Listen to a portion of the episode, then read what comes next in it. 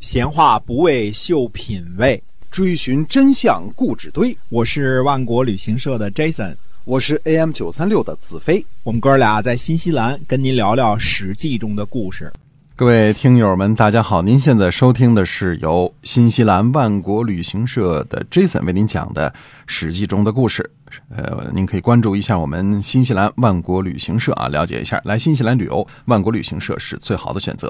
好，那么今天我们继续跟您讲《史记》中的故事。嗯，我们说这个太史公司马迁啊，撰写《史记》的时候是有先后次序的，是按照人物、家族的重要性排序的。在列传的这个排序当中呢，嗯，苏秦列传排在第九，张仪列传排在第十。这种排列的方式当中，我们可以看出啊，司马公认为这两个人在历史上的地位是十分重要的。为什么这么说呢？我们看一看《史记》当中列传当中这个前边八个排位是谁啊？列传当中第一位的是伯夷列传，伯夷呢是古时候的名人。呃，孤诸国的落魄王孙，到周文王那儿去养老，但是后来呢，拦住周武王伐纣的马，劝谏周武王不能以臣犯君，这样是叛逆。后来呢，周平天下以后呢，伯夷叔齐不食周粟，饿死在首阳山上。后世的这个名师采薇啊，就说这件事情啊。那么。无论人品才干排在第一都没问题的，伯夷呢，甚至被某些书呢列为中国的圣人啊，就表示这个忠诚。列传的第二篇呢是管晏列传，是为了管仲和晏婴合起来写的传记。管仲是帮助齐桓公称霸的主要谋臣，是把天下从无序带入文明的大人物。嗯。从政治上讲啊，管仲让齐桓公尊王攘夷和九合天下，一匡诸侯，创建了延续几百年的霸主制度。这是等于说延续了周王室的寿命。嗯这个政治模式的创建，延续了周王室的寿命。孔夫子说呀：“微管仲，吾其披发左衽矣。”就是说，如果没有管仲啊。我们现在还都披散着头发，像野蛮人一样，左边一襟掩着右边一襟呢。嗯，这是这句话的意思啊。晏子晏婴，嗯，别说了啊，齐国的名臣啊，这篇列传呢排在第一也没有问题。嗯啊。第三篇是谁呢？是老子韩非子列传。呃，由于几千年来中国人崇尚《道德经》啊，老子的哲学思想呢，在中国人的心目中占有重要的地位啊，儒释道嘛，对吧？三分之一的地位，排列第三呢，绝对没问题啊，排第一也没问题。之所以古人把老子和战国末年的韩非子排在一起呢，是因为古人认为呢，韩非子是老子一脉。如果从老子的哲学可以指导各派学说，或者从法家学说起源于老子哲学的思想的角度来看呢，似乎放在一起也差强人意。嗯，呃，不过呢，韩非子是地地道道的法家集大成者，继承的是商鞅一脉啊。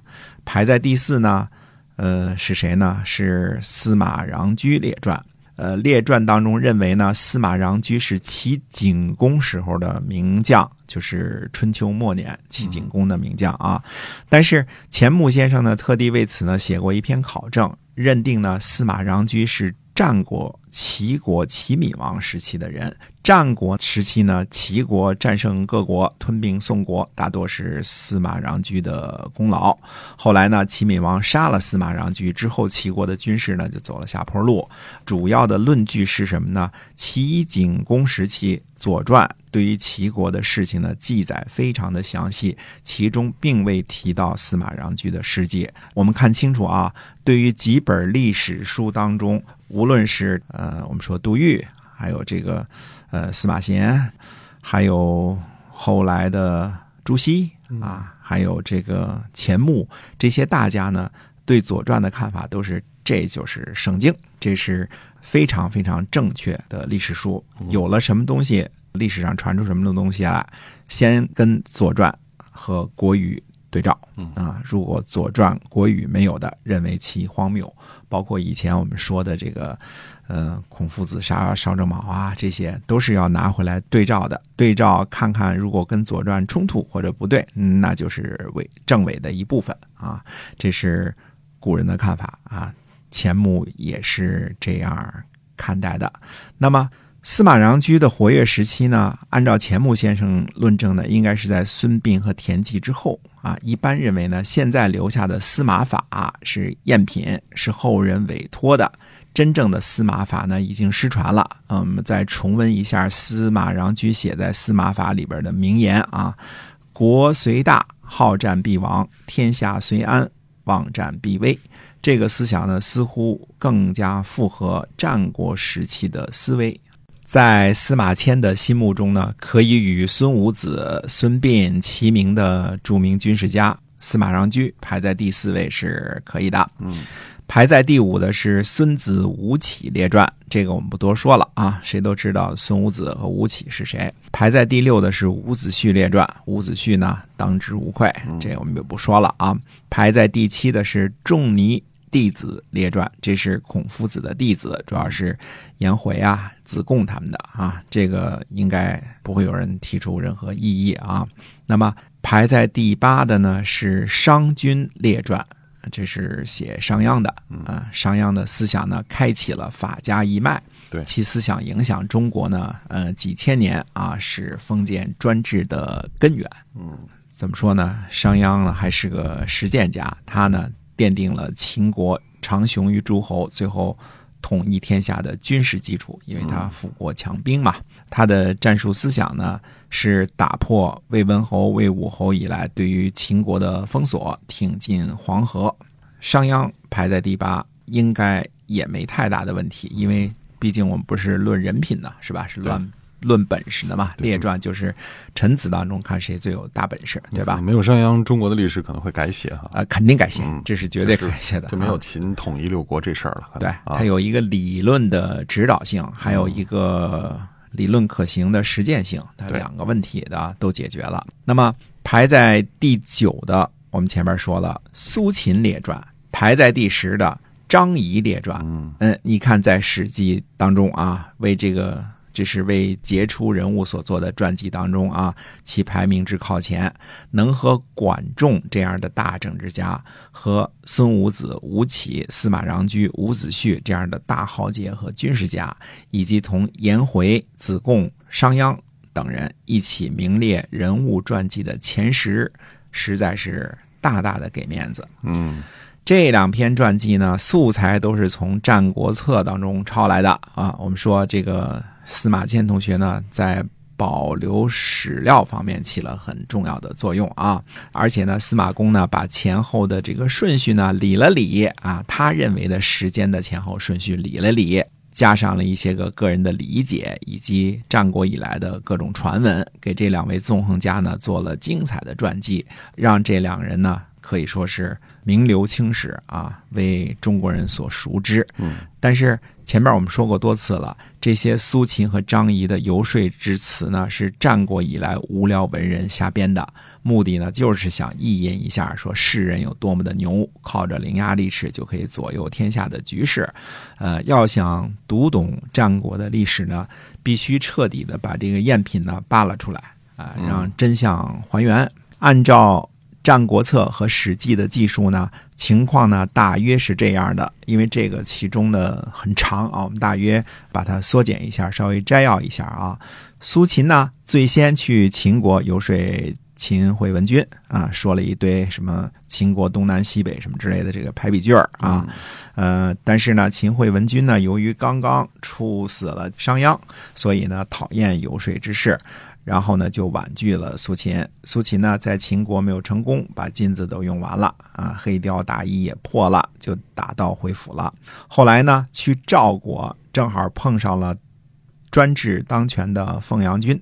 就是李队啊，李队呢没有采用他这一套，所以他就去了燕国。上回我们说了啊，苏秦一大套东南西北，说了一个漏洞百出的道理啊。燕国的国君呢就敬以国从，给了苏秦车马和金子玉去游说诸侯。这个时候呢，赵国的凤阳君已死，新继位的国君呢，这个地方就混了啊，到底是赵孝成王呢，还是赵苏侯呢？这个地方就中间差着六七十年呢啊，这个就接受了他的观点，总之也加入了合纵的行列。之后呢，苏秦。高居大马的路过洛邑啊，嫂子前居后宫，不敢仰视。呃，苏秦呢又游说魏国、楚国、齐国和韩国，身配六国相印，让天下诸侯相亲，咸于兄弟。